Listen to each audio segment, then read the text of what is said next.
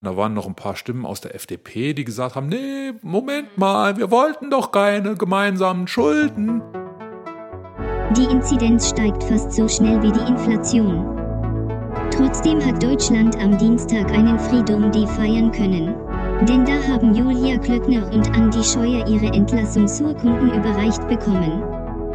Ich bin Lotte, die sprechende Pudeldame. Bei mir sind Tine und Dagtür. Ihr hört Königin von Deutschland. Die linksgrün-liberal versiffte Wochenschau. Heute zu Gast, Chan Yuyun.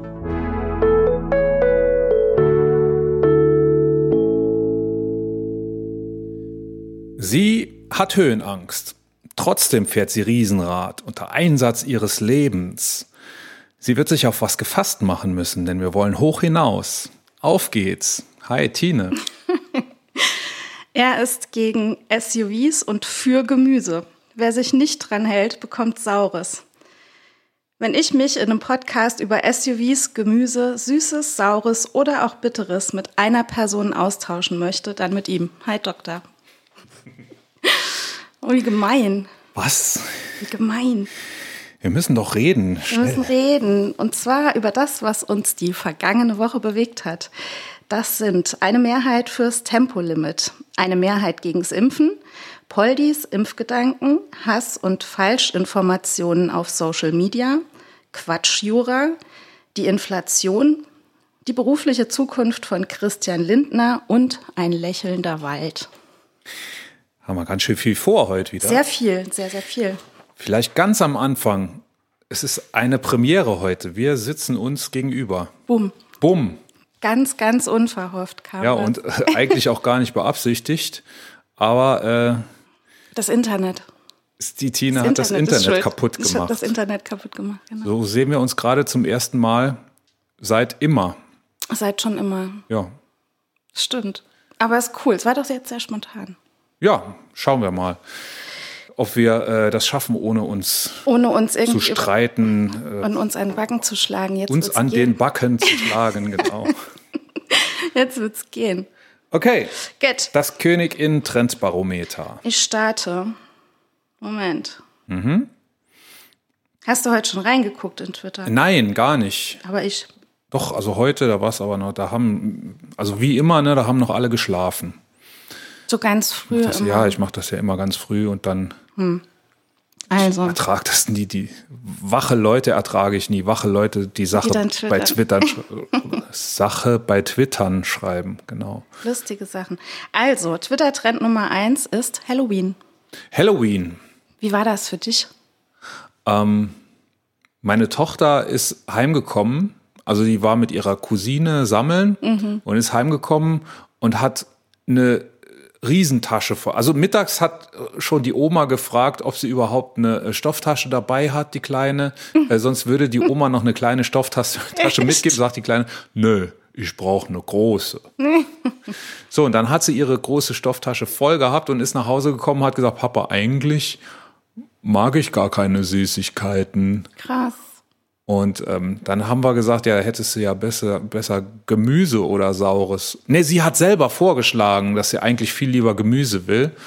Und äh, ja, aber da war es ja zu spät. Jetzt habt ihr ganz viel Jetzt haben wir die Süßigkeiten. Was macht ihr jetzt Backe. damit? Dasselbe wie immer, dasselbe, was wahrscheinlich jeder damit macht, so die, die Wegwerfen. Markensachen rauspicken und das andere irgendwann so Das ist ja gegen gemein. Ostern oder so, wenn die nächste Flut Ätzend. kommt, äh, wegschmeißen. Ja, da habe ich heute auch einen Twitter-Post gelesen, dass sich jemand darüber beschwert hat, dass Leute die Süßigkeiten wegschmeißen. Ich, also ich selber esse eigentlich gar keine Süßigkeiten. Und äh, Gar nix. überhaupt, Kein nee, also Schoki. Gummibärchen. ganz, ganz, ganz, ganz einmal im Monat Okay. Schokolade oder so. Wenn überhaupt. Im Moment würde ich ja gern mal wieder ein bisschen Sport machen und weil das ja nie klappt, Kannst Äh, du lieber Süßigkeiten essen. nee, dann, dann, dann verzichte ich dann erst recht drauf. Und, äh, und wenn ich sündige, dann lieber mit Chips oder Brezeln. Ah, okay. Ja, so so salzig. salzig, genau. Okay. Ja. Was haben wir noch? Ähm, Twitter-Trend Nummer zwei ist Feiertag, Feiertag. der nicht überall ist. Ja, wir haben Feiertag. Wir haben Feiertag. Ne? Wir haben äh, Genau. aufgeschissen. Ja, mein Internet auch. Vielleicht hat das Hat auch Feiertag. Ja, Tanzverbot. Tanzverbot, Feiertag, ja. Ärgerlich. Tanzverbot, ist Tanzverbot kein Twitter-Trend? Ist auch sonst immer an Nee, Allerheiligen. ist das an Allerheiligen oder ich glaube, ist das eher Allerheiligen Karfreitag? und Toten Sonntag, oder nicht? Ich dachte immer, das wäre irgendwie im Frühjahr auch. Also vielleicht auch Karfreitag und Toten glaub, Sonntag. Karfreitag ist Wann ist ein Toten Sonntag?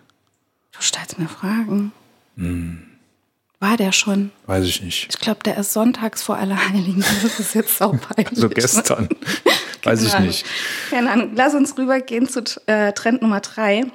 Ähm, Wagenknecht. Wagenknecht. Mhm. Was hatten die schon wieder geliefert? Also ich habe äh, mitbekommen, dass die gestern bei Anne Will war. Mhm. Und da muss sie sich wohl auch sehr, sehr komisch über Corona und die Impfungen ausgesprochen haben. Also auch wieder das Thema Langzeitwirkungen und Schwurbelknecht. Schwurbelknecht, genau. Und es haben sich sehr viele Leute darüber aufgeregt, dass man ihr eine Plattform bietet im öffentlich-rechtlichen. Ja, Aber so ist es halt, ne? Die Frau Wagenknecht, ja. hast du Gibt gestern, wo wir bei Corona und Fernsehen sind, hast du gestern äh, Karl Lauterbach gesehen bei MyThinkX. Nee, aber ich habe einen Post gesehen, wer keinen Bock auf Anne Will hat, soll schnell rüberschalten. Ja, da- da- so bin ich auch haben, drauf Wir haben Ja, die wirklichen gelesen. Experten oder so irgendwie. Genau. Ja, ähm, wie war denn das? MyThink, äh, ja, MyThink, MyT hat im Intro gesagt, man muss ja nur dreimal Wissenschaft hintereinander sagen und schon steht Karl Lauterbach da und übernimmt die Sendung Wissenschaft, Wissenschaft, Wissenschaft. Und dann Und dann hat er die da. Sendung angefangen und Karl Lauterbach hat, äh, Ah, ist dann cool. anstelle von MyT auf die Bühne und Ach, cool. äh, der ist wirklich nur dafür dann dahin gefahren. Er hat Echt? ist zu nichts gefragt worden oder so, hat sich nur nur, einmal für den Auftritt.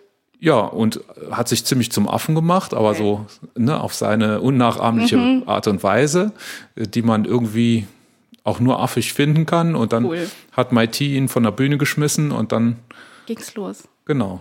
Und ich kann das ruhig verraten, denn es gibt noch noch mehrere äh, solch hochkarätiger Gäste in der Show. Also solltest du dir mal Mhm. Ich angucken. wollte es mir angucken. Ich bin leider gestern nicht dazu gekommen, weil Trend Nummer eins Halloween bei so. uns die Butze voll war.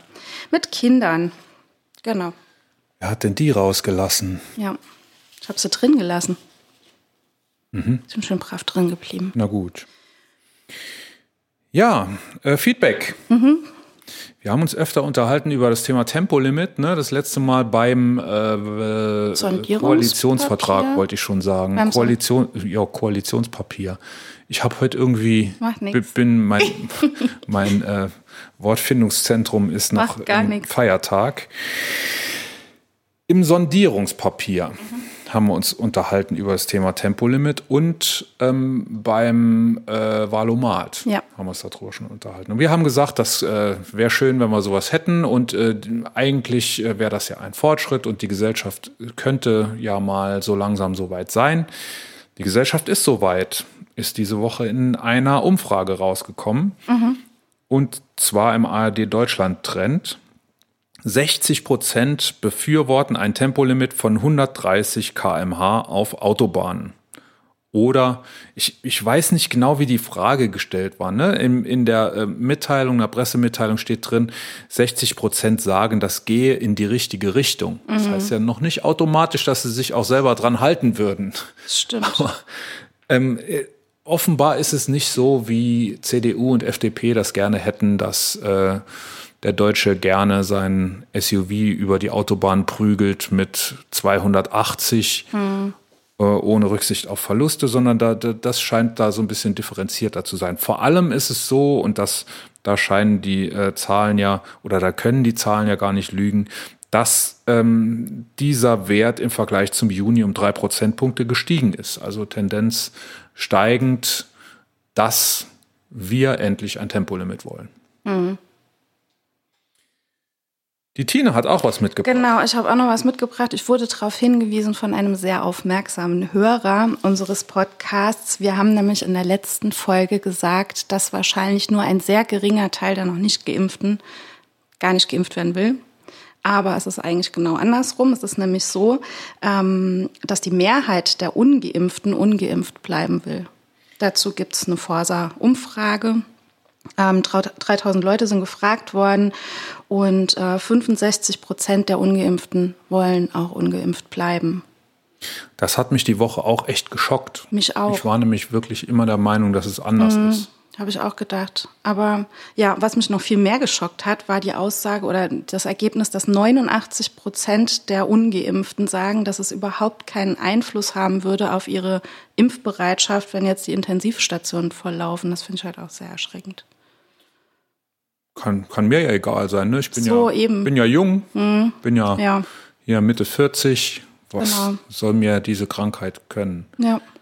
ist, glaube ich, ein großer Fehler und darüber würde ich mich gerne noch mal Ende des Winters unterhalten, ob es dann immer noch so ist. Mhm. Bin ich auch Dann gespannt. glaube ich, wenn die Leute dann immer, also angenommen, wir kriegen jetzt eine Welle, ich bin der Meinung, wir kriegen mindestens so eine Welle wie im letzten Jahr, denn was sollte die Welle aufhalten? Ja. Letztes Jahr um diese Zeit hatten wir einen Lockdown Light, Mhm. von dem konnte man halten, was man wollte. Äh, Er hat auf jeden Fall Kontakte reduziert, Mhm. wenn auch nicht sehr effektiv. Ich glaube, die, der Schaden war da größer als der Nutzen, aber es war ein Nutzen da. Und irgendwann ist man da ja in den richtigen Lockdown übergegangen. Ich glaube, das werden wir dieses Jahr auch irgendwann haben, aber die das, das wird sehr lange dauern, bis man sich dazu durchgerungen hat. Und ich könnte mir vorstellen, dass bis dahin sehr viel Schaden passiert. Wir sind jetzt schon näher an 200 als an 100 Auf jeden mit der Fall, Inzidenz. ja. Ne? Vor Ja. Mhm. einer Woche waren wir noch nicht bei 100. Und das, das läuft. In Dänemark übrigens auch. Dänemark, das Musterland der ja. FDP. Da, wo alles so schön läuft. Ja. Genau, die sind über 200 übrigens. Ne? Ja.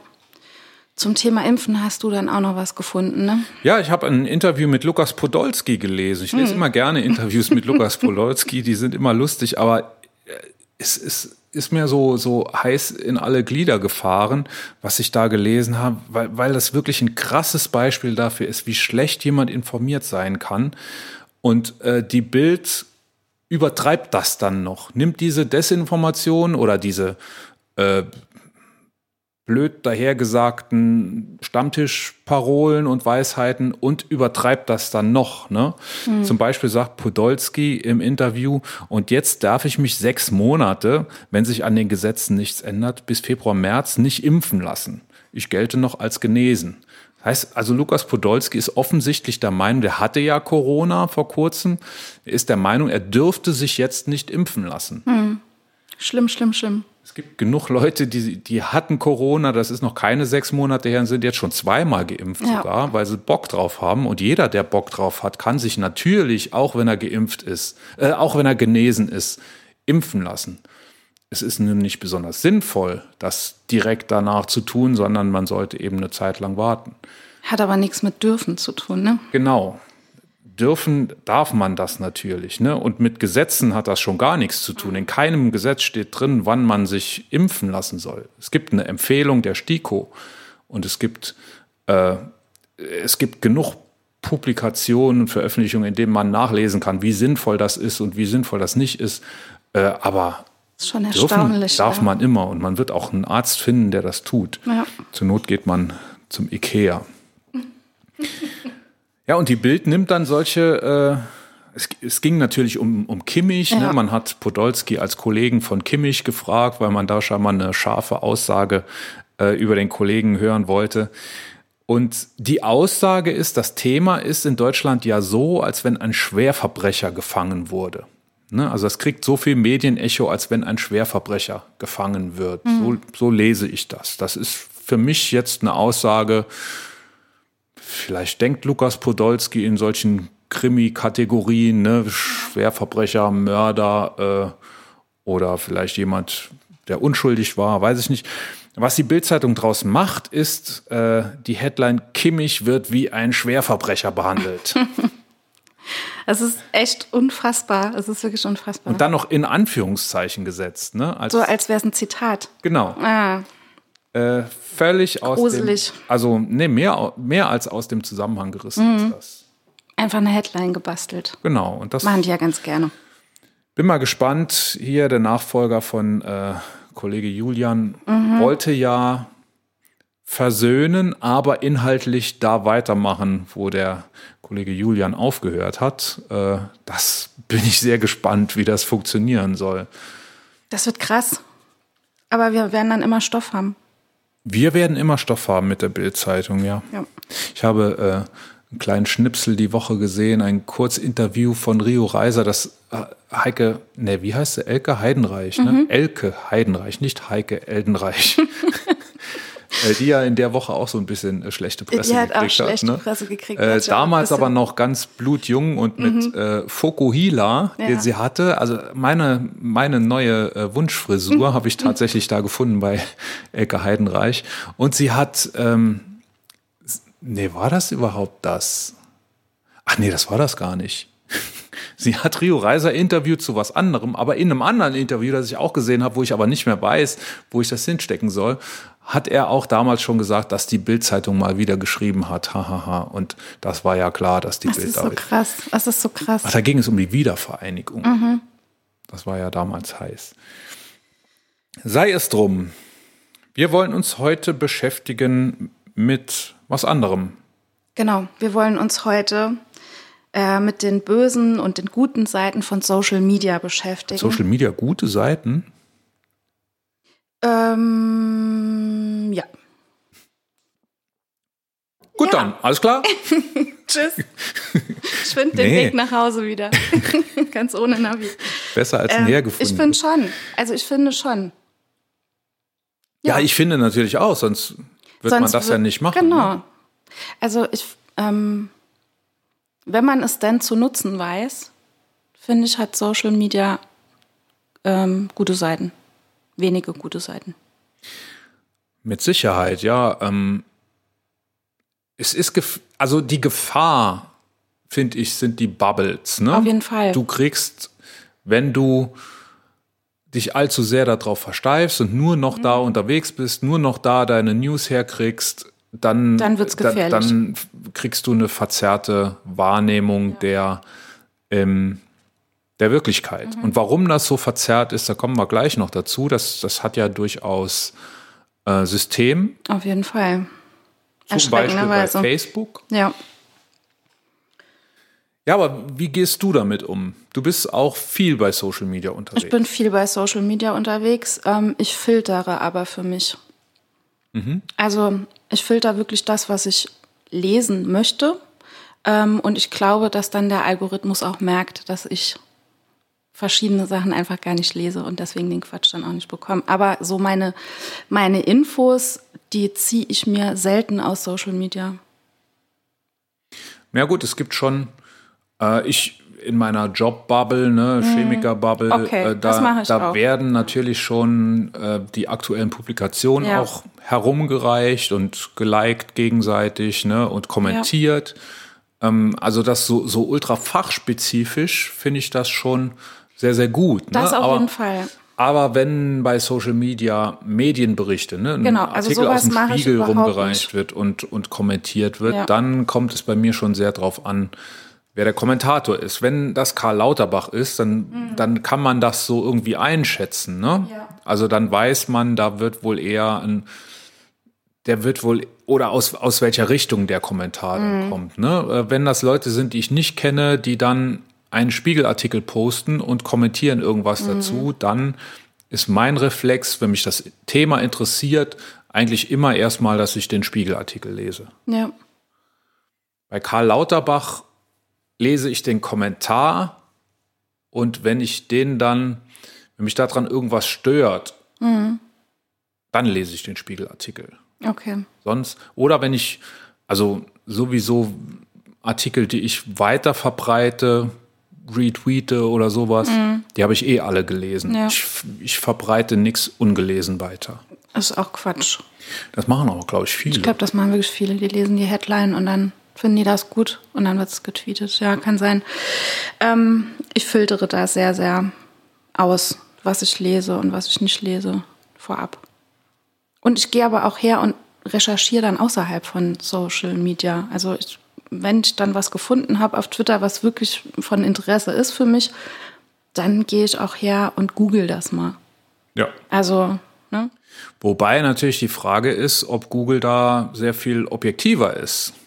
Das ist Bei die dem, Frage. was es dir das anzeigt. stimmt. Das ich stimmt. ekosiere ja immer, anstatt zu googeln. Okay. Das heißt, ich nutze beides eigentlich. Mhm. Ecosia ist nun mal leider von den Algorithmen nicht so gut wie Google. Und wenn ich irgendwas, ähm, also nicht so treffsicher wie Google. Mhm. Wenn ich irgendeine Spezialinformation brauche, irgendeine tricky Suchanfrage, die mache ich dann doch bei Google. ja. Aber also es ist schwierig. Ich denke, gerade so für junge Menschen ist es eben auch schwierig, da differenziert zu sein. Finde ich, gehört auch tatsächlich in die Erziehung und in die Schulbildung. Es muss definitiv, also ich finde, das ist auch schon viel zu spät mittlerweile. Es müsste eigentlich schon längst in der Schule irgendwie so ein Fach geben wie digitale Medien oder sowas. Ne, dass da einfach jemand, der fit ist in diesen Sachen, ähm, unterrichtet. Wie machst du das zu Hause? Du hast drei Ich Kinder, frage. eins unmittelbar davor, eins Ja. äh, mittendrin und eins, das schon wieder äh, die ersten Social Media Konten wahrscheinlich gelöscht hat. Ja, also ähm, das älteste Kind nutzt tatsächlich gar kein Social Media. Ne? Die, ja, die nutzt nichts. Das stimmt. Er hat noch nie, doch, oder? Stimmt, stimmt nicht, ist gelogen. Also es gibt Plattformen wie TikTok, die werden schon genutzt. Ähm, aber wir sprechen darüber. Also die kommen dann schon ab und zu und erzählen mir irgendwas, wo ich dann sage, wo habt ihr das her? Was ist die Quelle? Ne? Und ähm, wo ich dann auch, das war gerade bei Corona ganz extrem, ne? Da- haben die dann auch teilweise Fehlinformationen gehabt und kamen dann und haben gesagt, das habe ich gelesen und so ist das und so ist das. Und dann wird halt drüber gesprochen, ne? Das habe ich bei TikTok Das gelesen. habe ich bei TikTok, bei TikTok haben die das alle gesagt. So, ja, ja. Und dann muss man halt darüber reden. Also das sind manchmal wirklich abendfüllende Gespräche dann. ah ja, und die Mama hat dann trotzdem den Glaubwürdigkeitsbonus, ja, oder? tatsächlich, ja. Ist die die Warum auch Doofe, immer. die- Nee, nee. Also manchmal ist die Mama halt nach wie vor cringe. Oder nee, mittlerweile bin ich sass, nicht mehr cringe. Ähm, nee, aber im Großen und Ganzen denke ich, wenn man dann gut argumentiert, dann raffen die das auch. Also es ist meist, es ist wirklich immer eine gute Diskussion. Das ist immer, Mhm. sind immer gute Gespräche. Habe ich Geht- meistens geht immer gesagt. Habe ich meistens immer gesagt. Weiß ich nicht. Ich habe hab nicht Meistens, zugehört. du hast nicht zugehört. Gut. ja, aber was ich halt auch, wovor ich halt natürlich als Mutter auch Angst habe und wahrscheinlich jeder Elternteil Angst hat, ist, dass die Kinder irgendwann mal in so eine in so ein Bashing reinkommen oder in so ein Mobbing-Ding, ne, wenn die auch am Zocken sind oder so, ein Online-Zocken. Das ist ja auch ein soziales Medium, online zu zocken und Ja. dann dort zu chatten. Auch gefährlich, finde ich. Ähm, da ja, gibt es bei uns sehr viel große, also große Aufklärung drüber, dass Mhm. wir da wirklich aufpassen müssen. Ne? Ja. Ja. Also die machen das und äh, du siehst das mit Schrecken. Ich sehe das nicht mit Schrecken, aber mit Vorsicht. Und wir reden da wirklich viel drüber. Also es wird, ich bin froh, dass sie kommen und mir das alles erzählen und dass wir uns darüber echt austauschen können. Ich, ich bin halt so ein bisschen hin und her gerissen immer. Ne? Also einerseits will ich natürlich wissen, was die Mhm. Kleine macht, ne? mit sieben. Äh, die kann YouTube bedienen und Ja. Mhm. also kann YouTube sogar besser bedienen als ich. Die zeigt mir manchmal da so ein paar Tricks, ne? wie, Ja, ja, wie man äh, Videos 30 Sekunden vor oder zurück äh, Cool. spulen kann mit dem iPad und das kann die alles und ich nicht. Und ähm, ich will der nicht permanent über die Schulter gucken, wenn das die am Tablet Quatsch. ist Nee. Aber ich will wissen, was da passiert. Ja. Ne? Und äh, ich guck dann schon manchmal so eine Viertelstunde mit oder so, Mhm. um zu wissen, was da so. Also die, die guckt auch ganz schön bescheuerte Geschichten. Ne? Also die sind aber dann eben nur bescheuert. Mhm. Äh, irgendwelche Mädels, die YouTube-Kanäle haben und dummes Zeug machen. Mhm. Wollte sie, gestern wollte sie unbedingt mit mir spielen, dass der Boden Lava ist. Hat sie irgendwo bei YouTube gesehen. Ja, das Und dann hab ich auch schon von- machen müssen. Ja, und dann Müssen musste wir ich alle von, durch. von Tisch äh, auf die Couch springen. Der und, Boden ist Lava. ja, Mach das mal, wenn du unterwegs bist mit deiner Tochter, so völlig random irgendwann. Der Boden ist Lava. Mach das. ja, und dann, Dann springt die irgendwo hin. Würde ich jetzt vielleicht nicht unbedingt im Straßenverkehr machen, aber vielleicht im Park oder irgendwo auf dem Spielplatz. Aber da müssen wir alle durch. Boden ist Lava. Aber ich finde, die werden damit groß und das ist auch gut so. Ähm, ich will ganz kurz abschweifen und zwar zu dem Ding mit Meta. Ähm, haben ja vielleicht auch ein paar Leute mitgekriegt, dass Facebook jetzt oder die Firma jetzt Meta heißt und dass wir da so äh, in naher Zukunft vielleicht sogar ein 3D-Social Media haben, wo wir reinspringen können und Freunde dann in einer ähm, Reality sehen können, in einer Meta-Ebene. Äh, ich habe das meinem jüngsten Kind erzählt, der ist jetzt zehn. Und er hat gesagt, boah, es ist cool, das, da freue ich mich aber drauf. Ich finde das total erschreckend. Stell dir mal ah. vor, wir hätten jetzt heute, angenommen, ich hätte jetzt Internet gehabt, ich wäre jetzt da in meine, in meine Meta-Welt reingerutscht und wir würden uns jetzt so mit unseren Avataren sehen. Es wird kommen vielleicht, ne? Ja, das hätte aber vor zehn Jahren schon kommen sollen. Mhm. Damals hieß das Second Life. Mhm. Ich weiß gar nicht, ob es das heute noch gibt. Ähm, da Nie ist man gehört. auch mit seinen Avataren da rumgelaufen und mhm ich habe mir das angeguckt, das hat, ich, ich habe sogar gedacht, dass das so äh, mächtig wird, dass alles darauf ablaufen wird. Mhm. Äh, ich habe sogar das damals schon in meinen Businessplan reingeschrieben, dass meine Firma wohl mhm. dann auch äh, auf Second Life präsent sein muss. Mhm. Wird so kommen wahrscheinlich. Ja, mit Second Oder? Life kam es aber nicht so, ne? Ähm, vielleicht kommt es jetzt, aber ich bin das skeptisch. Ich sehe da nicht so richtig den Mehrwert. Also was definitiv funktioniert, ist ähm, jetzt im Business-Umfeld. Mhm. Durch Corona sind jede Menge Messen und Kongresse ausgefallen und ähm, irgendwann hat man die dann mhm. Hat man die dann im Netz stattfinden lassen, online.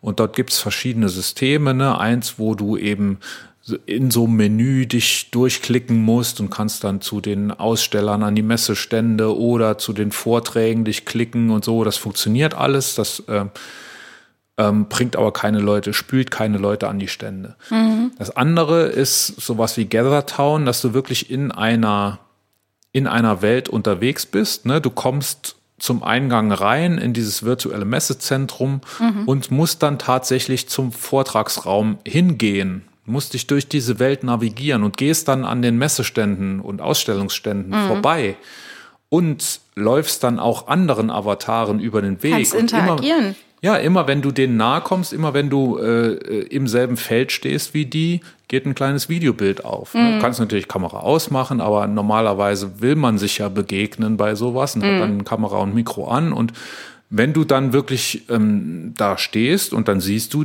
den, der dir gegenübersteht und kannst dich mit dem unterhalten, wie im echten Leben. Und das ist schon, das ist was anderes.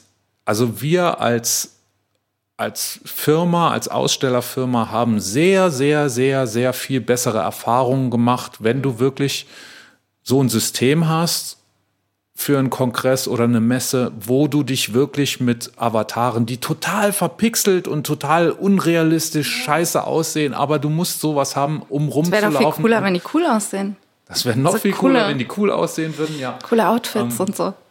Also dafür funktioniert das auf jeden Fall. Ich habe aber noch kein Beispiel feststellen können, dass das irgendwie mal im so im, im, Social Media, ne, wenn du so nach Feierabend unterwegs bist, dass mhm. es da funktioniert.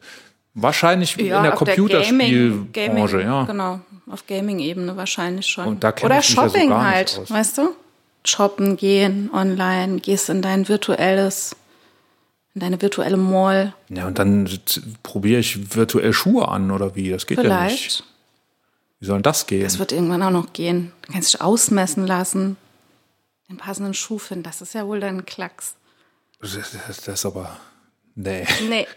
nee, das kann ich mir nicht vorstellen. Aber auf der Gaming-Ebene, ähm, ja, ich denke, die würden das auch feiern. Dating-Plattformen würden so funktionieren. Ja, wenn Shit, du dich ey. wirklich, wenn du dich oh, wirklich, oder wenn du dir begegnen kannst, ne? Hm.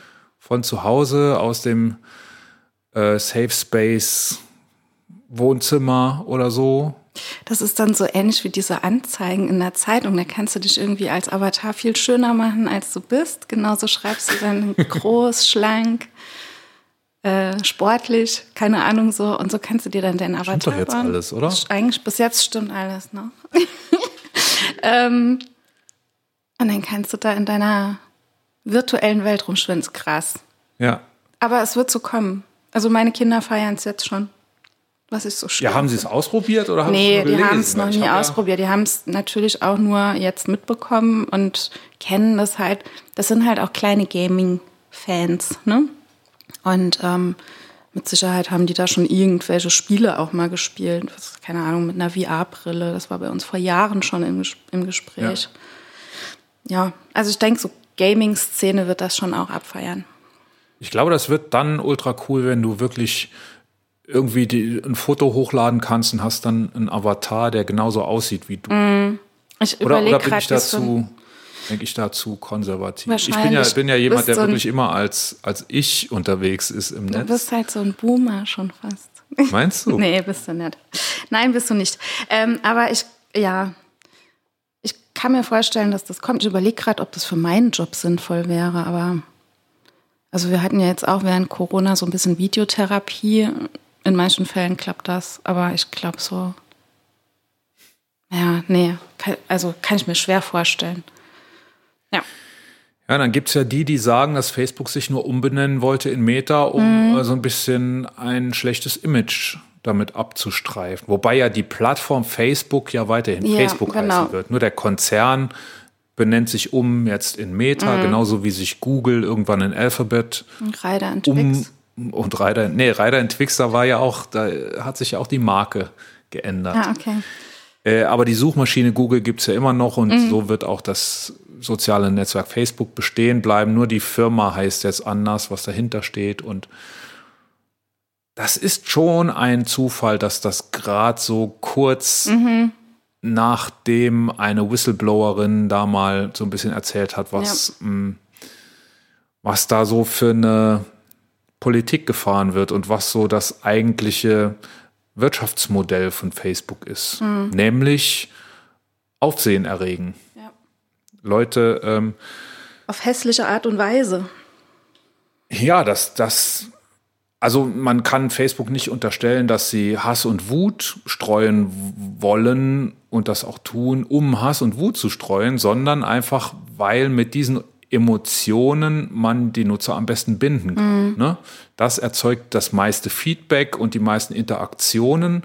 Also hat Facebook seine Algorithmen darauf getrimmt, Hass und, äh, und Hetze nach vorne zu spülen. Es gibt da Untersuchungen drüber. Ähm, da kommen wir auch gleich in unserem Gespräch mit unserem Gast Chanju Yun ein bisschen drauf zu sprechen, der ja Facebook verklagt hat damals ähm, aufgrund dieser Algorithmen. Ähm, damals wusste man noch gar nicht, dass es Algorithmen gibt. Damals war man noch der Meinung, Facebook würde nur nicht genug dagegen tun. Heute weiß man jetzt aber nicht zuletzt durch diese äh, Whistleblowerin, dass das tatsächlich so gewollt ist von Facebook. Und das finde ich ähm, schon ein starkes Stück. Ne? Ja, ist richtig krass. Ich meine, es ist ja, ist ja nicht nur so, dass äh, da irgendeine Reitschuster-Meldung ziemlich hoch gerankt wird und in ziemlich viele Timelines gespült wird. Es ist ja wirklich auch so, dass bei Instagram zum Beispiel irgendwelche ähm, irgendwelches Mobbing passiert und gut geheißen wird von der Plattform. Ja. Die sagen dann natürlich, ja, können wir nichts dagegen tun. Das sind ja die, die Kinder oder die Leute, die das posten.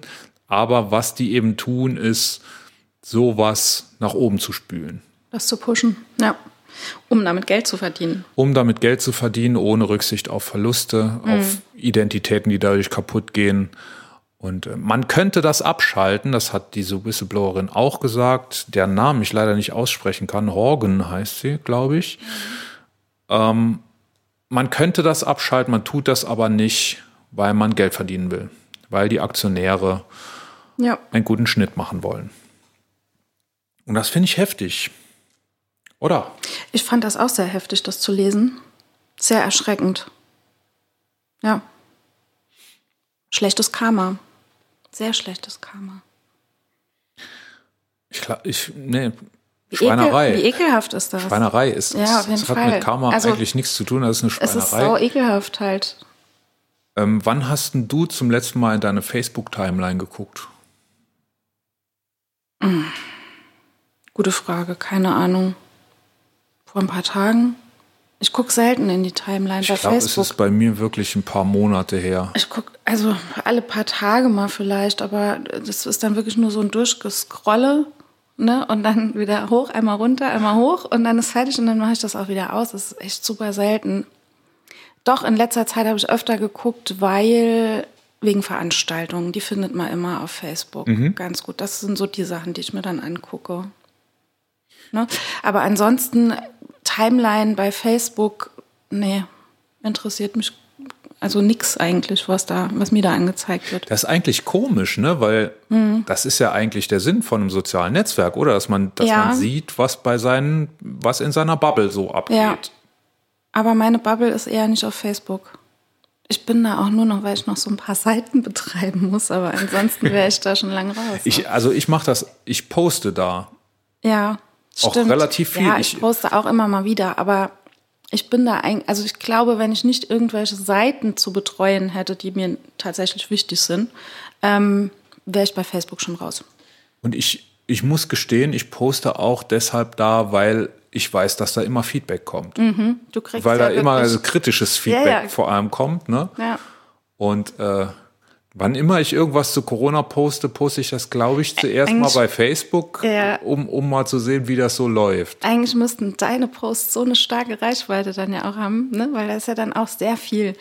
Nee, das sind immer so ein paar, das sind immer dagegen. dieselben, Ja. die da schreiben. Aber, Aber so ein bisschen wütende ah, Kommentare. ja, das sind manchmal.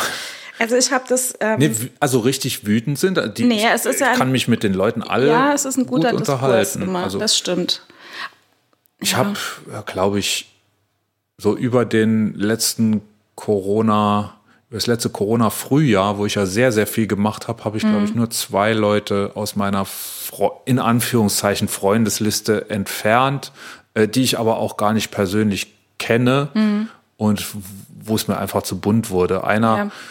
einer war einfach verrückt und einer äh, hat irgendwann angefangen mit so Nazi-Vergleichen. Das mag ich nicht. Da hatte ich einen, den habe ich auch relativ früh rausgeworfen. Ich habe ähm, mit, diesen, mit diesem Wut und Wutgemache ähm, Anfang von der Corona-Pandemie sehr viel Erfahrung machen müssen, leider, weil ich damals ein Video gepostet habe.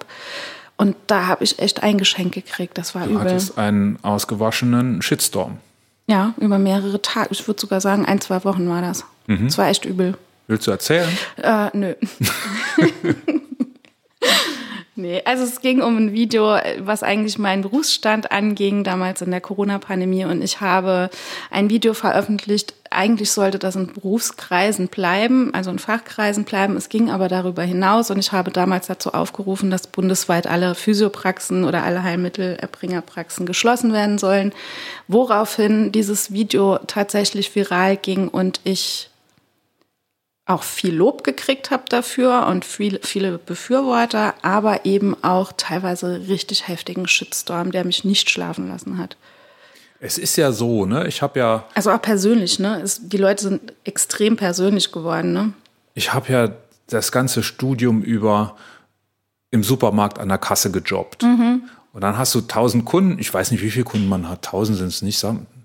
Lass mal 100 Kommt Kunden sein an, am Tag. Ne? Hast du 100 Kunden und dann äh, sind zwei von denen schlecht gelaunt und erzählen irgendeine Scheiße. Mhm. Die versauen dir den ganzen Und das Tag. sind die, die dir nachgehen. Und Ja. Mhm. die anderen 98, Ich musste mir das dann auch vor Augen halten. Also ich musste tatsächlich, ich musste mir immer wieder sagen, so, Tine, hör zu, das sind vielleicht so ein paar Honks, die jetzt irgendwie total schießen, aber die haben halt dermaßen geschossen teilweise, ne, dass ich echt an mir gezweifelt habe.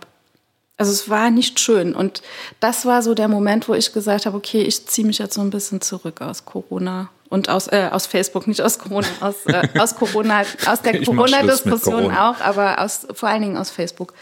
Ja, genau.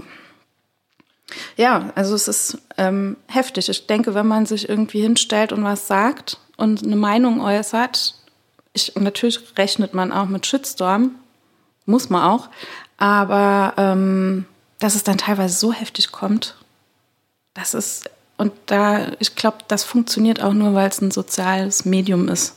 Ich glaube, so face-to-face hätten ganz viele Leute nichts gesagt. Ja. es ist ja so, also du, ich hatte einmal was, äh, das so ein bisschen, es ging nicht wirklich viral, aber es hatte dann auch ein paar Klicks. Das war ein Video über unsere Drosten Ultras Masken, die mhm. wir gemacht haben. Mhm. Äh, das wurde so ein paar Mal geguckt und das ist ja dann, das adelt einen dann ja auch, wenn man ein paar Daumen nach unten hat. Ne? Wenn das mal durch irgendwelche Querdenker mhm. vorangegangen ist und die dann aufrufen zum mhm. Daumen nach unten zeigen. Das ist aber, glaube ich, was anderes wie ein Shitstorm. Ne? Ja. Also ich habe mich, ich freue mich tatsächlich immer, wenn irgendwo ein Daumen nach unten kommt mhm. für, für, ein Video, ne? Also für wenn ich äh, meine meine Brötchenfrage-Videos mache mhm. oder so und kriege da ein paar Daumen nach unten, dann denke ich immer, wow, jetzt hast du wieder was getroffen, was irgendwie relevant mhm. ist. Wenn da nur so ein paar ja, Nettigkeitslikes. Natürlich, nee, klar. Es äh, ist immer schön, wenn es irgendwie ähm, einen Austausch auch gibt. Ne? Also ich ja. habe von niemandem verlangt, dass er mir irgendwie beipflichtet oder so. Aber einen fairen Umgang kann man oder einen fairen Umgangston kann man sich auch, finde ich, in sozialen Medien irgendwie beibehalten. Das sollte man tun. Ich, also man merkt aber an sich selber auch oft, dass das nicht immer so klappt. Das stimmt. Ne? Also das stimmt. Ich, es ist schneller was getippt als gesagt. Es weiß ja jeder, dass äh, es immer blöd ist, überheblich zu sein mhm. oder unfreundlich zu sein und genervt zu sein. Ne? Man will ja immer ja. über der Sache stehen und äh, freundlich bestimmend dann mit den, ja. mit den äh, gehassten Kommentatoren umgehen, aber es klappt ja nicht immer. Ne? Das stimmt. Und ähm, aber das ist eben so eine Medienkompetenz, die man mhm. sich irgendwann erarbeitet, dass man dann auch einfach mal ignorieren kann. Ja. Und auch muss. Glaube ich, kann das mittlerweile also sogar ziemlich Seit gut. dem Video damals kann ich das auch. Kommt immer drauf an. Aber doch, denke ich auch. Hm. Einfach mal, einfach mal die Fresse halten. einfach mal die Fresse halten. genau. Die Fresse gehalten hat, Gott sei Dank nicht, unser Gast Chanyo Yun. Chanyo Yun hatten wir in der vorletzten Folge mhm. zum König von Deutschland gekrönt, ja. weil er täglich Videos mhm. macht, die sich mit, äh, mit Hate Speech beschäftigen, mit äh, Hass im Internet, auch einfach mal so mit juristischen hm, Sachverhalten, die so durch die Medien gehen, wo so jeder sich seine Stammtischmeinung dazu mhm. macht und er dröselt das alles auf und äh, spricht dann aus Sicht eines Anwalts, eines Juristen, äh, da dann mal Klartext. Das ist nicht immer schön, das haben wir damals schon so gesagt, ne, für einen, der ja seine Meinung hat und gern ja. hätte, wie so ein Sachverhalt, so ein juristischer Sachverhalt ist. Äh, und er sagt es dann aber dann manchmal auch andersrum. Trotzdem hat er eine sehr starke Meinung und engagiert sich sehr, sehr stark im Kampf gegen äh, Hass und Hetze im Internet und vor allem gegen Querdenker.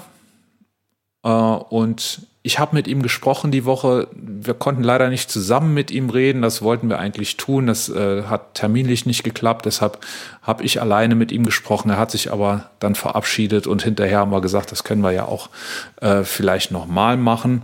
Das wäre cool. Vielleicht hören wir es uns einfach mal an. Hallo, Herr Jun. Hallo, Herr Bauer, grüße Sie. Die erste Frage, die wichtigste Frage gleich zu Anfang. Wie geht es Nelly? Oh, Nelly hat es sich hier unterm Tisch gemütlich gemacht. Sie ist in der Kanzlei immer in so einem Modus, oh prima, heute können wir chillen. Zu Hause ist es anders, da will sie spielen, rumtollen, im Garten graben, aber sie hat verstanden, dass in der Kanzlei nicht viel passiert und wenn sie spielen will, dann geht sie von Zimmer zu Zimmer und findet immer jemanden, der sie streichelt. Ich sehe das schon. Äh, wir haben da große Parallelen, die man feststellen kann. Auf Ihrer Homepage, in Ihrer eigenen Vorstellung schreiben Sie, ein Teil der Arbeitszeit im Team ist jedoch für unbezahltes gesellschaftliches Engagement reserviert. Und ich glaube, vor allem über das äh, wollen wir heute reden. Mhm. Was ist das für ein Engagement und äh, wie viel Zeit wenden Sie denn auf dafür? Also Pro Bono ist in Deutschland leider noch gar nicht so selbstverständlich, was man daran merkt, dass ich immer wieder zu gefragt werde oder dass es erwähnt wird. In anderen Ländern, in Amerika zum Beispiel, ist es ganz selbstverständlich, dass man von einer Kanzlei ab einer bestimmten Größe schlichtweg erwartet, dass sie einen Teil fünf oder zehn Prozent oder wenigstens regelmäßiges Engagement auch für Pro Bono-Fälle verwenden. Pro Bono das sind entweder Fälle, wo Menschen sich einen Anwalt nicht leisten können, aber trotzdem unbedingt Hilfe brauchen, also wo auch die vorhandenen Hilfs Hilfsangebote, Beratungshilfe, Prozesskostenhilfe nicht ausreichen, insbesondere in unserem Bereich zum Beispiel, wenn es um Opfer von Cybermobbing und Bedrohung geht. Das sind so Sachen, die wir gelegentlich machen. Der andere Bereich ist der gesellschaftspolitische, wo ich es für notwendig halte, bestimmte Themen einfach mal voranzubringen, Musterprozesse zu führen, Dinge, die ansonsten nicht in die Justiz kommen oder die nicht die nötige Aufmerksamkeit bekommen und äh, wo das Geldverdienen eben keine Rolle spielen darf. Also Sie spielen aber doch mit Sicherheit auch auf Ihre Social-Media-Aktivitäten ab, äh, auf die Videos, die Sie mal fast täglich erscheinen, manchmal sogar mehrere Videos am ja. Tag. Äh, das macht man ja nicht, nicht so aus der, äh, aus der Hüfte. Das kostet naja. Zeit oder, oder sehen Sie das als Privatengagement? Ähm, ich habe den Luxus als Kanzleiinhaber, mich nicht gegenüber anderen Gesellschaftern oder Inhabern verantworten zu müssen. Und ich habe mir ein paar Mal schon gedacht, ich stelle lieber ein oder zwei Anwälte mehr ein, um mir die Zeit und die Freiheiten zu verschaffen, um mich aus dem operativen Geschäft mehr und besser rausnehmen zu können. Und das gibt mir die Möglichkeit, ähm, einerseits sich mehr um Kanzleileitungsthemen, Coaching von Mitarbeitern, Anwälten vor allem zu kümmern und natürlich die Fälle zu machen, die mir am meisten Spaß machen oder mich eben auch mit den von Ihnen genannten Social-Media-Auftritten zu befassen. Hm. Was treibt Sie an, das zu tun? Was ist Ihre Motivation? Sinnfindung ist ein wichtiger Punkt. Ähm, ich habe Jura studiert, weil es dort um das Thema Gerechtigkeit geht. Aber man findet natürlich dann bald heraus, dass es in der Anwaltspraxis in erster Linie darum geht, Geld zu verdienen. Und das ist auch legitim natürlich. Und nicht immer lassen sich beide Ziele gleichermaßen unter einen Hut bringen. Und so gibt es eben manche Sachen, die sind super geeignet, um Gerechtigkeit zu erzielen und andere, die sind prima, um Geld zu verdienen. Und ähm, manchmal bringt man das dadurch in einen Job unter, in dem man eben jeweils unterschiedliche Fälle für das eine oder für das andere Ziel bearbeitet. Ja, und das eine eben öffentlichkeitswirksam und das andere wahrscheinlich eher unter der äh, es gibt äh, natürlich Wechselwirkungen. Es ist natürlich auch so, dass zum Beispiel jede Öffentlichkeit auch wiederum dazu führen könnte, dass mehr Mandate zustande kommen. Spielt hier aber keine Rolle. Erstens haben wir zu viele Mandate. Ich brauche eher neue Mitarbeiter. Und zum anderen ist es so, dass die Mandate und die Anfragen, die dazu kommen, eigentlich für unsere, ja, für unseren Brot- und Butterbetrieb keine große Rolle spielen. Also das, was wir eigentlich machen zum Geld verdienen, nämlich in der Industrie Open Source Compliance zu betreiben, ist relativ weit weg von den Themen rund um Querdenker, Verschwörung, Hass und Hetze. Mhm. In aller Munde sind Sie seit 2015. Da haben Sie eine Strafanzeige gegen Mark Zuckerberg und weitere Facebook-Manager wegen Beihilfe zur Volksverhetzung erstattet. Mhm. Was ging es da genau? Es ging eigentlich um das Phänomen, das wir festgestellt haben. Da sind lauter rechtswidrige Inhalte auf Facebook, aber sie werden nicht verfolgt. Alle Leute sagten, das müsste doch eigentlich verfolgt werden, das darf doch gar nicht sein. Und wenn man dann nachgeschaut hat, stellte man fest, es hat tatsächlich kaum jemand so angezeigt, als dass ein Staatsanwalt was draus machen könnte. Und ich habe gedacht, ich demonstriere das einfach mal, denn das, was damals fehlte, war einfach nur Bösgläubigkeit zu erzeugen. Die Manager konnten sich immer herausreden, ja, also von diesem Post wussten wir nichts. Also habe ich Screenshots erzeugt, an Facebook geschickt, ans Management, am Schluss per Post, weil die E-Mails nicht entgegengenommen hatten, per Einschreiben, um zu sagen, so, ab jetzt habt ihr Kenntnis. Ich habe sie im Justizministerium sogar von Hand übergeben. Dann sind die Facebook-Leute einfach weggelaufen. Da gibt es einen Film dazu. Ähm, ich wollte eigentlich nur durchsetzen, dass deutsches Recht auch für amerikanische Unternehmen gelten muss. Das klingt heute fast selbstverständlich und heute haben wir die Regulierung auch durchgesetzt, aber damals 2015 sagten viele Juristen auch noch, das ist nicht durchsetzbar, das ist doch Quatsch, die sitzen doch in Irland oder in Menlo Park, Kalifornien, da können wir nichts machen. Wir müssen uns dem beugen, dass die Amerikaner ihr eigenes Recht haben und das Grundgesetz eben keine Bedeutung, keine Wirkung hat. Und wie wird das umgesetzt? Also es, auf der mhm. einen Seite will man ja, dass Facebook und die Plattform YouTube und wie sie alle heißen, dass die solche Inhalte vom Netz nehmen. Auf der anderen Seite will man aber ja, äh, dass diese Konzerne nicht selber entscheiden können, was, was ähm, dort stattfinden kann und was nicht. Völlig richtig. Wie das wird das genau. im Moment gemacht und, und was, wo hakt's da vielleicht noch? Also zunächst mal die Vehikel, um das durchzusetzen, waren zunächst das Strafrecht. Ich hatte die Strafanzeigen erstattet. Äh, Im zweiten Anlauf hat dann auch eine bayerische Staatsanwaltschaft in München die Ermittlungen übernommen und ein Ermittlungsverfahren auch eingeleitet. Äh, später entstand das Netzwerkdurchsetzungsgesetz. Das war ein Gesetz, das enthielt keine neuen Löschungspflichten, aber eben die Verpflichtung, das bestehende Recht anzuwenden. Und da kommen wir jetzt zu dem Punkt, der auch viel kritisiert worden ist. Die Handlung, die eigentliche Aktion muss das Netzwerk durchführen. Dazu muss es natürlich auch eine erste Beurteilung selbst vornehmen. Anders ist das auch nicht möglich, denn es gibt keinen Rechtsbehelf, dass quasi eine Behörde, ein Wahrheitsministerium sagt, das muss entfernt werden. Also Justiz hat dieses Mittel nicht, das ist im Gesetz nicht vorgesehen. Aber die Entscheidungen müssen überprüft werden. Das ist der wichtige Punkt. Und leider ist dieser Punkt erst in diesem Jahr in der Rechtsprechung und in der Neufassung des NetzDGs durchgesetzt worden. Also der Punkt, den Sie ansprechen, nämlich, die dürfen das nicht alleine entscheiden ist richtig. Sie dürfen es nicht endgültig selbst entscheiden, aber die Handlung und das Heraussuchen und das äh, Moderieren, das müssen Sie zunächst selbst machen, aber nach den Regeln, die wir Ihnen vorgehen. Das macht die Sache kompliziert und da ist ja auch einiges im Feuer. Da geht es ja um die Meinungsfreiheit, denn wenn die zu viel entfernen und man hat keine Möglichkeiten dagegen vorzugehen, dann haben wir uns natürlich einen Bärendienst getan. Und das war auch die Befürchtung 2017, als das Gesetz dann kam und was eben nur die Löschungspflichten und nicht die Wiederherstellungsansprüche geregelt hatte, dass da die Meinungsfreiheit unter die Räder gerät. Mhm. Das heißt, die, die Plattformen Facebook und YouTube, die dürfen löschen und im Zweifel entscheiden aber die Gerichte. Richtig. Ob es rechtmäßig, rechtmäßig also, war oder nicht.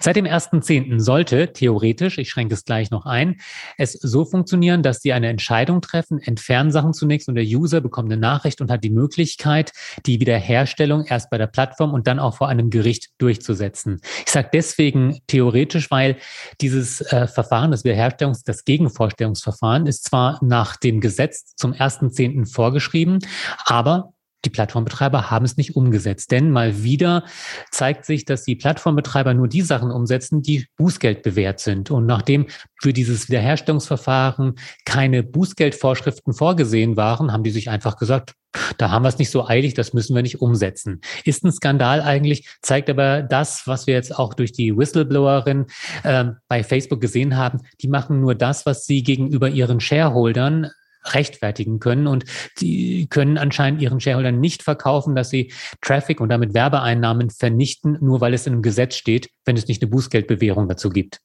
Mhm. Ja, das ist so dieses Abwägen, ne? So eine Wirtschaftlichkeitsabwägung. Manchmal ist es ja oder mag es ja wirtschaftlich sein, das Recht zu brechen. Und das äh verrückterweise ja. ja. Wobei natürlich die Unternehmen dadurch ähm, den Gesetzgeber triggern, der dann halt aktiv werden muss. Also das NetzDG mhm. hätten wir nicht gebraucht, wenn es nicht Facebook gewesen wäre. Es war sogar so im Vorfeld dazu gab es Messungen und der Staatssekretär Gerd Billen hat dann gesagt, guck mal, erste Messung, dann müsste sie noch besser werden. Google hatte in der ersten Messung nicht mal ein Drittel gelöscht und am Schluss 90 Prozent richtig getroffen. Facebook ist schlechter geworden. Die sind von, ich habe die Zahlen nicht mehr auswendig, aber die sind zehn Punkte abgefallen. Die haben es nicht einmal mehr versucht und das war natürlich dann der Grund, warum man sagen muss, musste, wir müssen euch regulieren. Ihr wollt es nicht selbst, selbst wenn ihr unter Beobachtung steht und wir miteinander reden an runden Tischen. Ihr braucht den Zwang. Und so war es dann auch. Was bedeutet der von Ihnen geprägte Begriff Quatschjura? Ja, Quatschjura als ähm, Hashtag.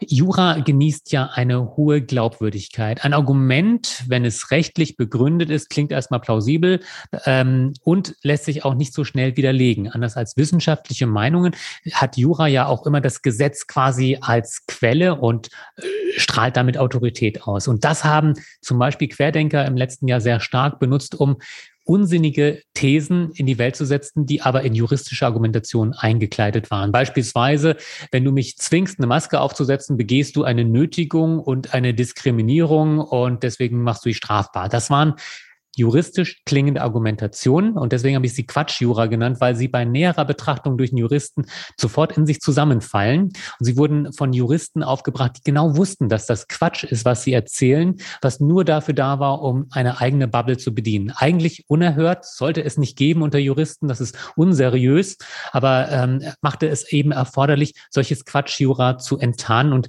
der Begriff erklärt sich fast sofort, wenn man ihn hört, dass das eben kein echtes Jura ist. Bullshit, nennen wir es. Genau. Was könnte ähm, der Antrieb solcher Leute sein? Wenn Sie sagen, es gibt, es gibt Juristen, die genau wissen, dass das falsch ist und trotzdem tun sie es. Und ich behaupte, sie wissen auch genau, was sie damit anrichten. Warum? Bestimmt. Sie haben mich ja vorhin auch gefragt, was treibt mich an? Oder kann man durchaus sagen, ähm, das muss jetzt nicht nur Geld sein, das können auch Ideale und Werte sein, was immer die eigenen Werte sind. Es gibt da sicherlich einige Aktivisten, die sagen, ich habe hier dieses Ziel, ich bin davon überzeugt, es gibt diese Krankheit nicht oder sie ist nicht schlimmer als eine Grippe und die Leute, die sterben, das sind nur Statisten. Und deswegen ähm, muss ich alles tun, was in meiner Macht steht, um diese Plandemie, wie Sie es manchmal nennen, zu beenden oder Follower zu finden und zu bedienen. Das setzt sich dann auf einmal fort. Also selbst wenn man merkt, okay, es sterben doch ziemlich viele Menschen jetzt an dieser Krankheit, scheint doch nicht ganz so sein zu sein wie die Grippe, dann sind die natürlich erstmal selbst in dieser Echokammer gefangen und wollen ihre Anhänger bedienen. Die reagieren nämlich am besten auf neue, innovative und möglichst extreme neue Thesen. Das ist das, was stattfindet. Dann kommt noch der Aspekt Geld irgendwann hinzu. Allerdings, ich glaube erst später. Ich glaube nicht, dass die Leute angetreten sind, um Spenden einzuwerben, sondern dass das sich erst im Laufe der Zeit ergeben hat, insbesondere als man gemerkt hat, dass man richtig gut Geld verdienen kann, indem man Follower um sich schart und zu Spenden aufruft. Also insofern, ich glaube schon, dass die irgendeine Art von Ideal, Wert oder politisches Ziel verfolgten.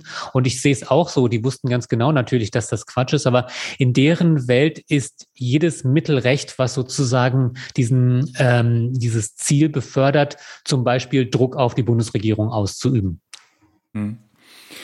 Was mir besonders gefällt an Ihrem Engagement ist, dass Sie, obwohl Sie eine starke eigene Meinung ja vertreten, äh, dennoch sehr objektiv und differenziert argumentieren und abwägen. Äh, wie bewegt man sich als Anwalt in diesem Spannungsfeld zwischen Subjektivität und Objektivität und wie bewegen Sie persönlich sich darin?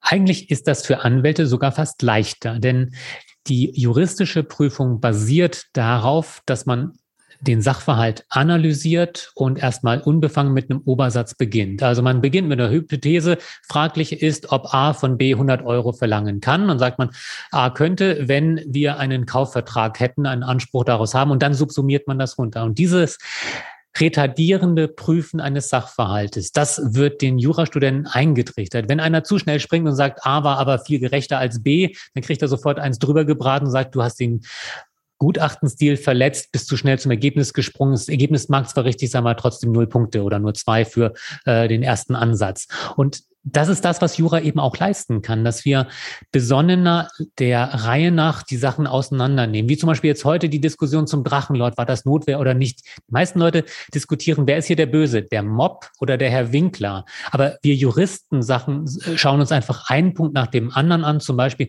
war eine Notwehrlage gegeben in dem Moment, wo der Drachenlord auf den einen Eindringling draufgehauen hatte. Und das ist manchmal hilfreich. Manchmal ist es lästig. Leute hassen es, wenn man juristisch wird, weil dann wird es sperrig und anstrengend. Und ich versuche auch ein bisschen Verständnis für dieses juristische Denken zu wecken, indem ich es versuche, transparent, plausibel zu machen. Mhm. Zum Schluss, ähm, Sie engagieren sich stark gegen Hass im Netz. Wie ähm, gehen Sie damit um, wenn der Hass Ihnen selber zuteil wird, wenn es Anfeindungen gegen Ihre Person gibt? Oh, das passiert häufig. Also äh, wenn Sie die heutige Regionalzeitung bei uns in Würzburg aufschlagen, dann finden Sie gerade die aktuelle Nachricht. Der NSU 2.0 Verdächtige wurde ja gestern von der Staatsanwaltschaft Frankfurt angeklagt. Ich habe erst in diesem Jahr herausgefunden, dass das der gleiche ist, der damals 2016 gesagt hat, Herr Jun, hören Sie auf, Facebook zu verklagen, ansonsten gibt es Tote. Und er hatte es weiter konkretisiert, was ich gar nicht weiter ausführen will hier. Und er hatte auch da schon sehr gut recherchiert und Details vorgehalten. Und es führte dazu, dass tatsächlich ähm, ich mich gezwungen sah zu sagen, ich verfolge diesen Fall nicht weiter. Ich habe das Mandat tatsächlich damals niedergelegt und hatte zwar Christian Solmecke gebeten, den Fall fortzuführen, er war auch einverstanden, aber Anders Mudamani hatte dann gesagt, nee, äh, mache ich nicht, lassen das gut sein, das hat schon so viel Ärger verursacht, das lohnt sich nicht. Ähm, dann gibt es Leute, die sagen, eigene Betroffenheit ist kein guter Ratgeber. Aus der Motivation heraus sollte man nicht agieren oder gar politische Forderungen stellen. Ich sehe es tatsächlich ein bisschen anders. Es ähm, ist jetzt nicht konstruktiv. Bin ich dankbar dafür, es selbst erlebt zu haben. Aber es ist nun mal leider Alltag für alle Leute, die sich mit Hass und Politik auseinandersetzen, dass sie selbst da auch ins Fadenkreuz geraten. Und jetzt sehe ich auch nicht so richtig biodeutsch aus, obwohl ich gebürtiger Niedersachse bin. Aber es interessiert natürlich nicht die Leute, die Menschen nur nach dem Phänotyp beurteilen beurteilen. Und das triggert dann manche Leute natürlich umso mehr. Den kann man es nicht recht machen. Insofern ist das an der Stelle vielleicht sogar ein eigennütziger Kampf, um Hass und Hetze besser zu bekämpfen. Ich bin nicht das ähm, vordringlichste Opfer. Es gibt Leute, die mehr betroffen sind. Wissenschaftler zum Beispiel im Augenblick, also auf einmal selbst Chemiker wie Sie, müssen sich das äh, gefallen lassen, dass sie äh, mit Morddrohungen, wenn sie sich öffentlich zu sehr äußern, konfrontiert werden. Das ist erstaunlich, sind Wissenschaftler auch nicht gewohnt. Frauen natürlich auch noch mal mehr als Männer und so weiter und so fort. So lässt sich jetzt falsch stimmen. Aber wir haben hier eine Entwicklung in der Gesellschaft, die können wir nicht komplett aufhalten, aber wir müssen etwas unternehmen, nicht nur etwas, sondern sehr konkrete Schritte, damit wir diesen Prozess reflektieren, dass wir die nötigen Maßnahmen auch einleiten, um ihn zu verlangsamen, in manchen Stellen auch tatsächlich zurückdrängen. Hm. Und Sie gehen da sehr offen damit um, nennen Ross und Reiter, ne, schreiben immer auch gerne mal dazu, was das gekostet hat jetzt. Da auch hat mir schon, schon öfter ein Schmunzeln ins Gesicht gezaubert.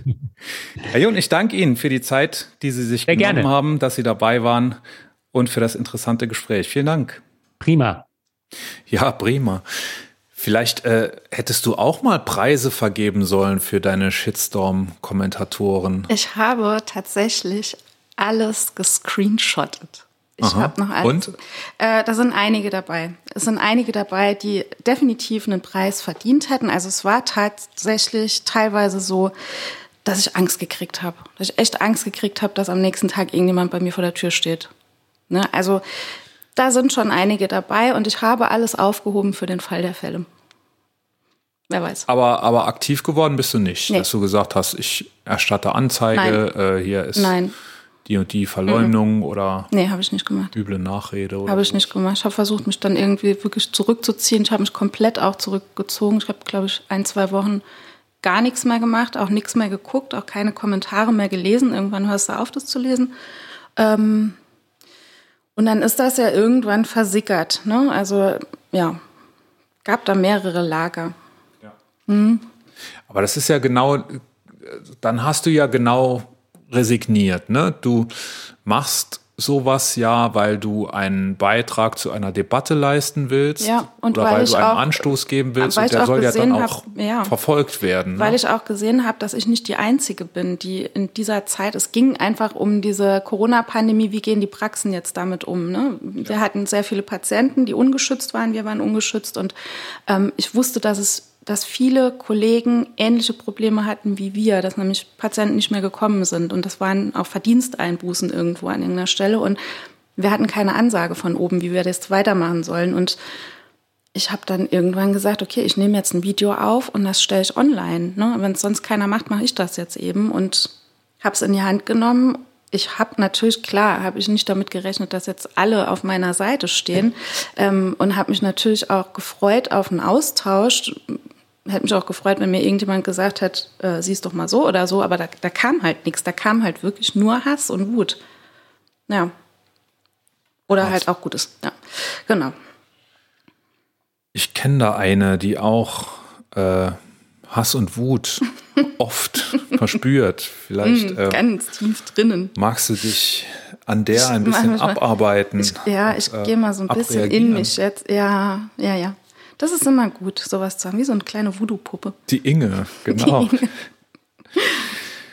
Die Inge hat ja, hat ja ein Problem mit den Preisen im Moment. Ne? Mhm. Ne?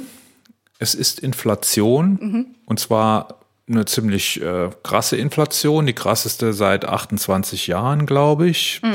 hat die Inge in der Zeitung gelesen, meine ich. Und äh, bei den Importen sogar äh, die krasseste seit 40 Jahren. Das heißt, der Kaffee ist sehr, sehr teuer geworden. Mhm. Inge trinkt sehr, sehr gerne Kaffee. Und ähm, ich glaube, da regt sie sich ein bisschen drüber auf. Ja. Wir spielen, eine ist immer der Nazi, äh, unser Rollenspiel. Tine wird in die Rolle der Bullshit-Inge schlüpfen und sie wird mit einem Satz aus dem Spiel wieder rauskommen. Der Satz lautet, das ist so, so war ich Bullshit-Inge heiße. So lange werden wir zusammen Spaß haben mit der Bullshit-Inge. Äh, Tine wird sich auch ein bisschen anders anhören, dass man das nicht irgendwie aus dem Zusammenhang reißen kann. Ich bin gespannt, was sie mir zu sagen hat. Hm. Doktor. Ja. Hast du mitgekriegt, es wird alles teurer. Jetzt sind wir beim Benzin schon teurer, jetzt wird alles andere noch teurer, Lebensmittel werden teurer. Das ist doch Katastrophe. Wie soll das noch weitergehen? Ja, das ist ähm, Volkswirtschaft, nennt sich das Fach, das sich damit beschäftigt. Mhm. Das hat äh, zu tun mit Preisen, die hoch und runter gehen. Das stimmt, ja. Ja, aber wie soll ich mir das denn jetzt alles, es wird ja wirklich alles teurer. Energie, es kommt jetzt der Winter, ich muss jetzt heizen. Alles wird teurer. Hm. Ja. Das stimmt, ja, aber ähm, also machst du da jetzt jemanden einen Vorwurf? Ja, der Politik. Der Politik. Ja, klar. Was hat die Politik da falsch gemacht? Ja, die könnten ja mal dafür sorgen, dass das nicht so teuer wird so. alles. Die sind doch da oben an der Macht, die können doch. Ja, aber bist du sonst nicht für, für Marktwirtschaft, dass an der Markt ich regelt Ich bin eher dafür, dass einfach das bezahlbar bleibt, was ich so brauche. Vor so. allen Dingen, guck mal, mein Kaffee morgens, ich muss, also so langsam fange ich jetzt an und zähle die Löffel, die ich reinkippe in meinen Kaffee. Ja. Ja. Und das werden immer weniger. mach doch einfach wieder mehr rein. Nee, also. Dann wird's aber zu teuer. Inge, ich, ich verstehe dich ja. Ne? Du kannst also, mir das ja mal einfach erklären. Also ich sehe das Ganze sehr, sehr kritisch. Und wenn da jetzt nichts passiert, dann werden wir, das geht ja immer höher, immer höher, immer höher und kein Mensch macht irgendwas. Naja, in erster Linie geht das ja jetzt so hoch, weil es in den in, in den letzten Jahren, in den letzten beiden Jahren ja nicht hochgegangen ist. Ne? Hm. Also in Corona-Zeiten, da sind die Leute kaum aus dem Haus gekommen, das durften sie ja nicht. Und dann konnten sie sehr wenig konsumieren, also so Sachen einkaufen. Ja, aber das, ich das jetzt ausbaden? Nein, das musst du ja jetzt nicht ausbaden, ja, aber doch, du. Ich muss du, es ja bezahlen, alles.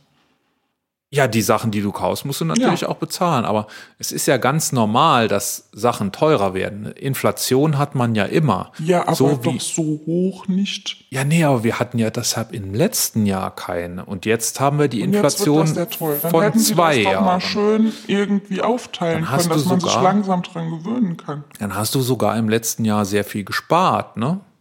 Denn normalerweise hättest du ja im letzten Jahr auch schon zwei Prozent gehabt und jetzt nochmal zwei Prozent. Die zwei Prozent im letzten Jahr hattest hab du aber nicht und hast deshalb jetzt die vier. Davon habe ich nichts gemerkt. Ich merke nur, dass jetzt am Ende des Monats kaum noch Geld da ist, weil alles so teuer geworden ist. Ja, und letztes Jahr hast du da gesagt, am Ende des Monats, hu, juhu, äh, ich habe hier noch was zu verjubeln. Nee, hast du nicht, weil das natürlich immer nur dann auffällt, wenn es teurer wird. Wenn eine Inflation mal nicht ist, dann beschwert sich da natürlich keiner drüber. Du weißt, wir du haben ja jetzt das immer alles so schön erklären, aber was bringt mir das denn jetzt, wenn ich jetzt da sitze und meinen Kaffee nicht mehr bezahlen kann, meine Heizung kalt läuft, mein Auto kannst, nicht mehr fährt? Du kannst deinen Kaffee noch genauso bezahlen wie vorher. Warum? Denn das ist nämlich, also du weißt wahrscheinlich gar nicht, was so ein Pfund Kaffee kostet, oder? Was kostet denn so ein Pfund? Ähm, drei, vier Euro wenn man den ganz, ganz billigen kauft. Ja.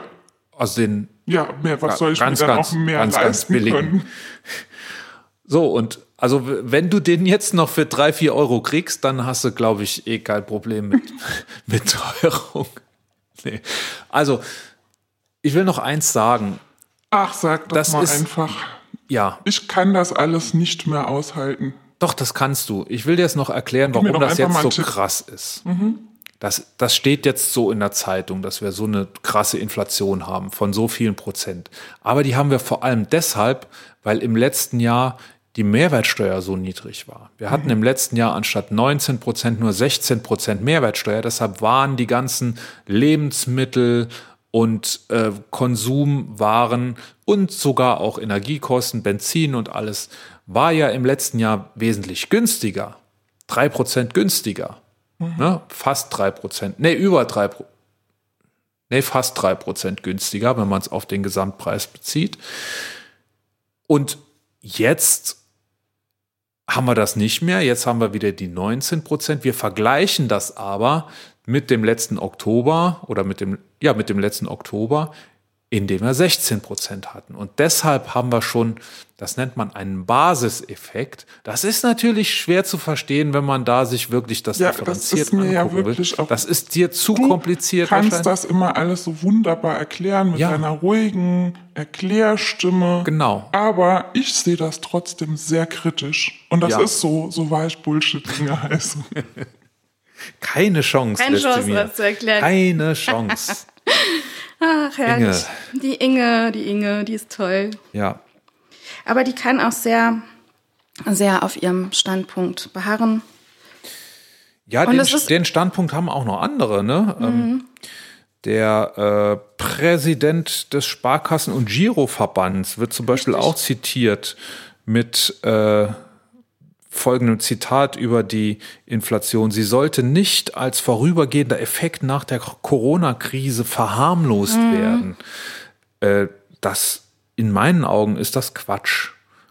Es, man muss natürlich gucken, ne, wenn das jetzt ein Anfang ist von einer Entwicklung, die dann irgendwie so hochgeht und äh, im Januar oder Februar haben wir 10 Prozent, dann ist das sehr besorgniserregend. Aber im Moment ist da noch alles, alles im grünen Bereich. Im Januar müssen wir gucken, wenn sich der Januar wieder auf den Vorjahresjanuar bezieht und dann hat man wieder 19% Mehrwertsteuer gegen 19% Mehrwertsteuer, dann wird das auch wieder anders sein. Bin ich sehr überzeugt davon. Ja, Nicht wahr? so ist es.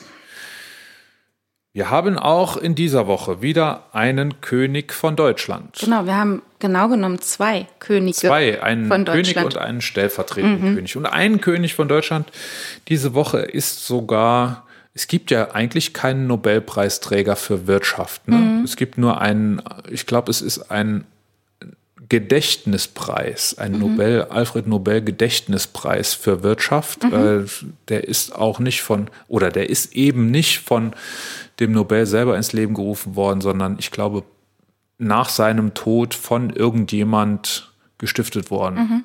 Weiß ich aber gar nicht so genau. Jedenfalls ist einer dieser Preisträger auch bei uns diese Woche König von Deutschland geworden, nämlich Lotte Bitte Tusch.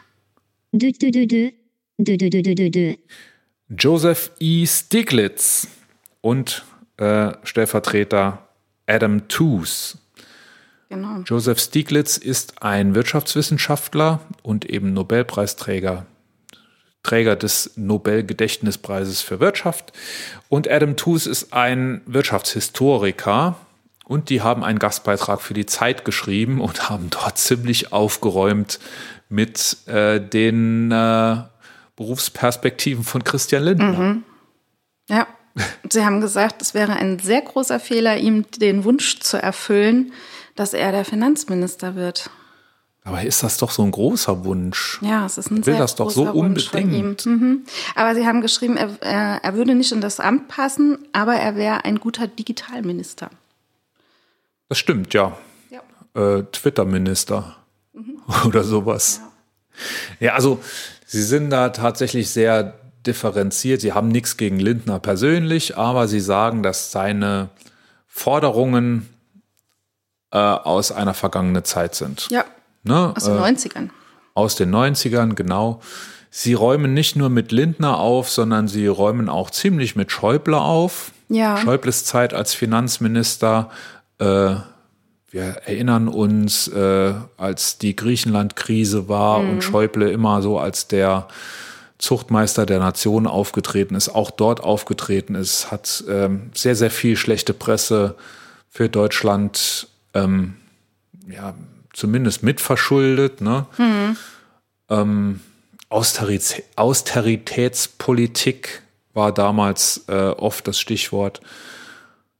Und Scholz als Nachfolger von Schäuble ist in den Augen äh, der beiden Stieglitz und Tus sehr viel umsichtiger vorgegangen. Unter Scholz haben wir es dann geschafft, die äh, verhassten Eurobonds und von, von, von, ähm, von Schäuble immer wieder stigmatisierten Eurobonds sind unter Scholz mal ebenso durchgewunken worden. Ne?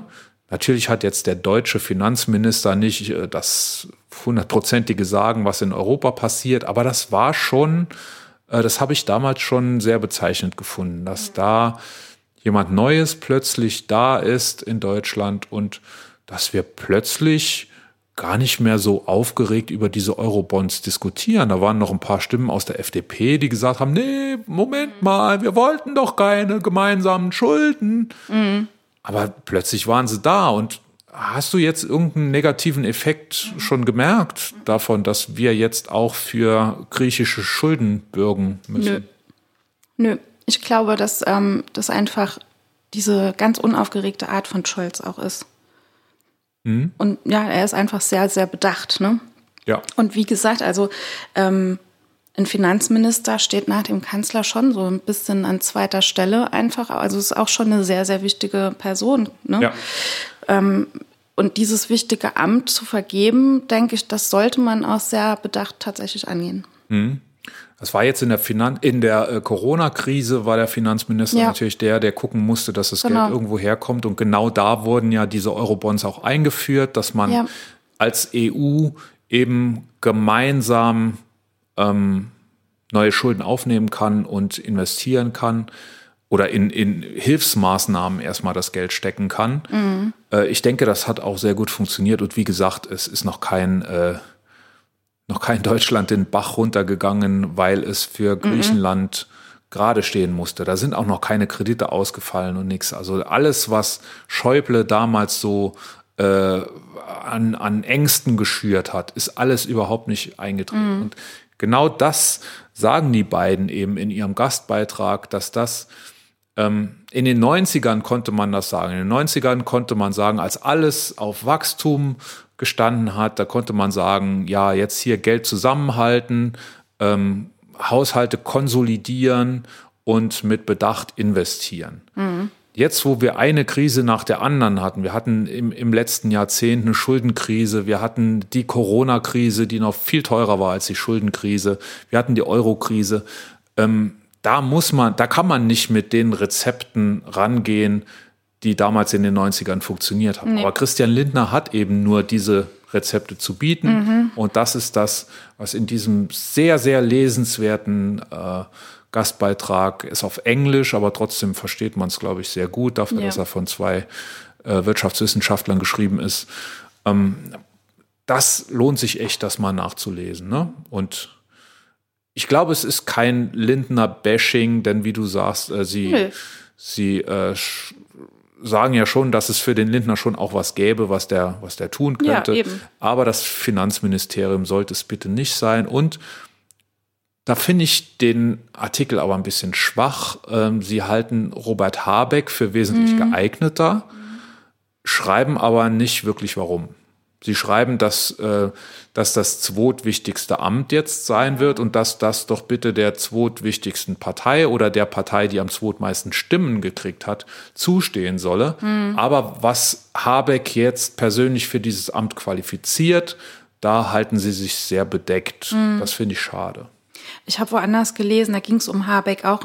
Die haben sich auch auf diesen Artikel bezogen, auf diesen Gastbeitrag.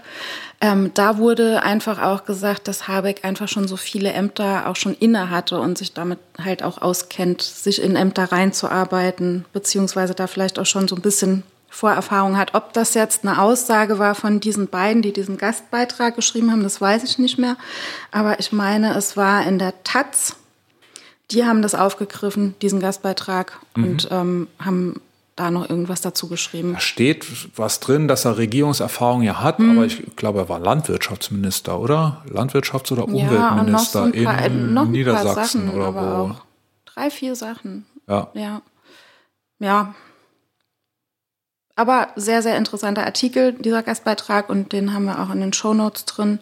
Ähm, die gehen da auch noch so ein bisschen auf die Ergebnisse des Sondierungspapiers auch ein. Ne? Teilweise so mhm. sagen auch direkt am Anfang, dass ähm, die Klimathemen zu schwach sind, die ja. da angeführt wurden und ähm, ähm, und auch dass das Thema Digitalisierung tatsächlich, also das konnte ich jetzt nicht so bestätigen, weil ich fand, das war schon sehr eindeutig drin im äh, Sondierungspapier, aber ähm, da sagen sie halt auch, dass Digitalisierung zu knapp kommt.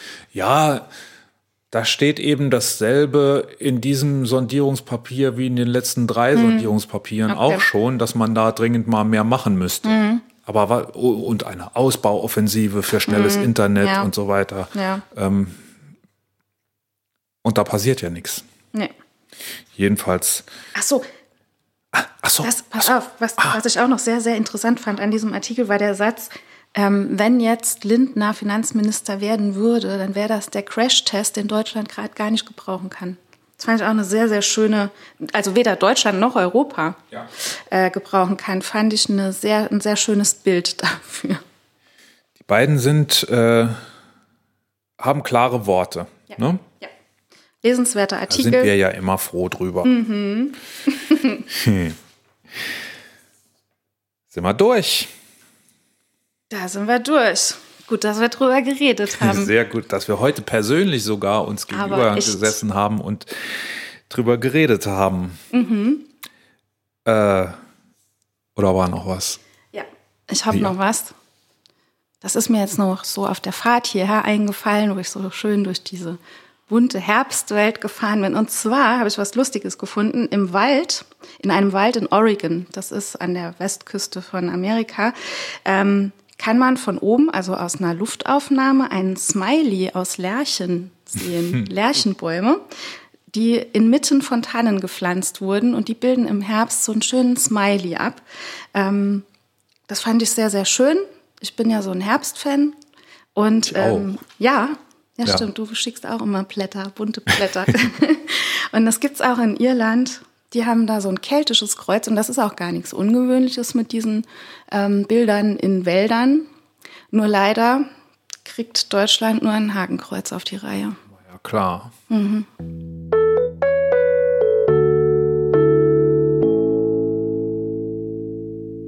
Das war die Königin für diese Woche.